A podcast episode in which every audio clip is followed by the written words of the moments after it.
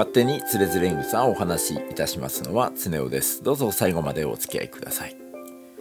えー、もうこのね番組1年以上やってきますとつれづれ草の内容今60本ぐらいやってきたのかな。でやっていくとだんだん何をやってきたか分かんなくなっちゃって、えー、どうしようかなと思ってあじゃあ今日の収録日今日の日付でやってみようと思って123弾っていうのをこれまだ取ってなかったんでこの123段には、えー、衣食住ともう一つあったらいいねっていうようなことを健康さんが書いていますので、えー、こちらの方取り上げて、えー、お話ししていこうと思います。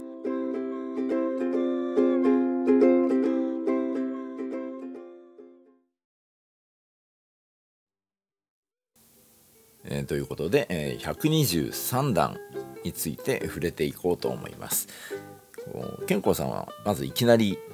ぶっこんできます。無駄なことをして時間を使う人を愚か者とかアホな人ということができると。えー、すみませんね無駄なこととかねばっかりしてるんでね健康さんにはアホな人に捉えられてしまうんだろうと思うんですがどうして無駄なことをしてはいけないのか。続いて書いてるのが国のためとか君主のため主ですよね。主のためにやむを得ないことが多い。そんな中で自分の時間というものはなかなか取れないんだから無駄に時間を使っちゃいけないよと、えー、言っています。じゃあ何が、えー、人間が生きていく上で必要なのかというものを健吾さんはここで改めて考えてみた。すると3つまず出てきますね、えー、食べること。着るもの。そして住むところ。この3つではないだろうか。とまあ当然ですよね。衣食住っていうこれはもう人間生きていく上で必要。まあこれ確かにこれがあればねなんとかなるんですけれども。まあ寒さもしのげるしお腹も空かないし雨とかね今富山県内雪降ってますけど雪とかねそういうものをしのげればまあまあまあ楽しく暮らすことはできるだろうと。うん、ただ人間はみんなあの病気になることもあるのでで健康さんは続いて4つ目を出してくるんですよね。ただ人間はみんな病気になることもある。だから先ほどの衣食住に薬というものを加えた4つが揃っていれば、まあ、これ以上求めるものはないんだろうと考えたようです。つまりこの4つ衣食住薬ですよね。この4つが揃っていればそれ以外は実は贅沢なんではないだろうか。だからこの4つが足りていれば他に何が必要ですか？と、まあこのね健康さん締めくっております。まあ究極のミニマリスト的なものの考え方なのかもしれないですけれども、まあ、自分がね結構無駄に囲まれた人間できでして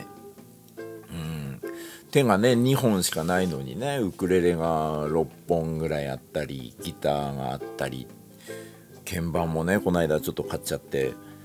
何まあこれはまあ確かに贅沢ですよね。うん。ちょっと悔い改めようかななんて、えー、思ったりした話でした。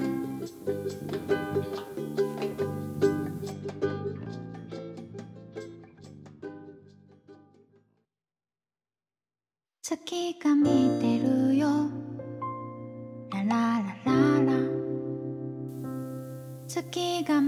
エンディングのお時間となりました、えー、今日は123段で衣食住薬というお話を、うん、いたしました。あの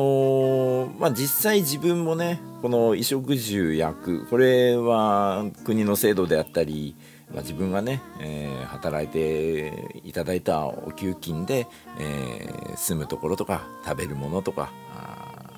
着るものっていうものには正直、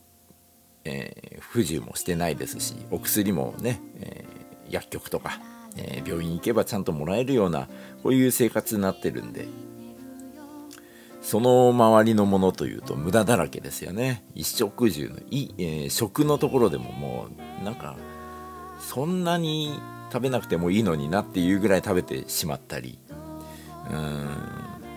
あとね手がね2本しかないのにウクレレが4本5本ギターがあったり、えー、するっていうのは確かにこれは贅沢でしかないんだけどもどうもね、えー、この世の中贅沢したくなっちゃいますもんね仕方ないです健康さんごめんなさいということで、えー、お時間となりました。勝手につれづれ草。この放送は毎週水曜日夕方6時に新しいエピソードを公開しております。えー、そして番組の感想は私の Twitter の方に DM、リプライいただけますと、今後の番組制作の励みになります。えー、どうぞよろしくお願いいたします。そしてこの123段の、えー、原文の要約こちらの方は私のノートに書いてありますので、えー、概要欄の方にリンク貼ってあります。そちらの方から飛んで、あ、こういうこと言ってたねっていうのを、えー、ご確認ください。勝手につれづれんさんお話しいたしましたのはつねおでした。それではまた。バイバイ。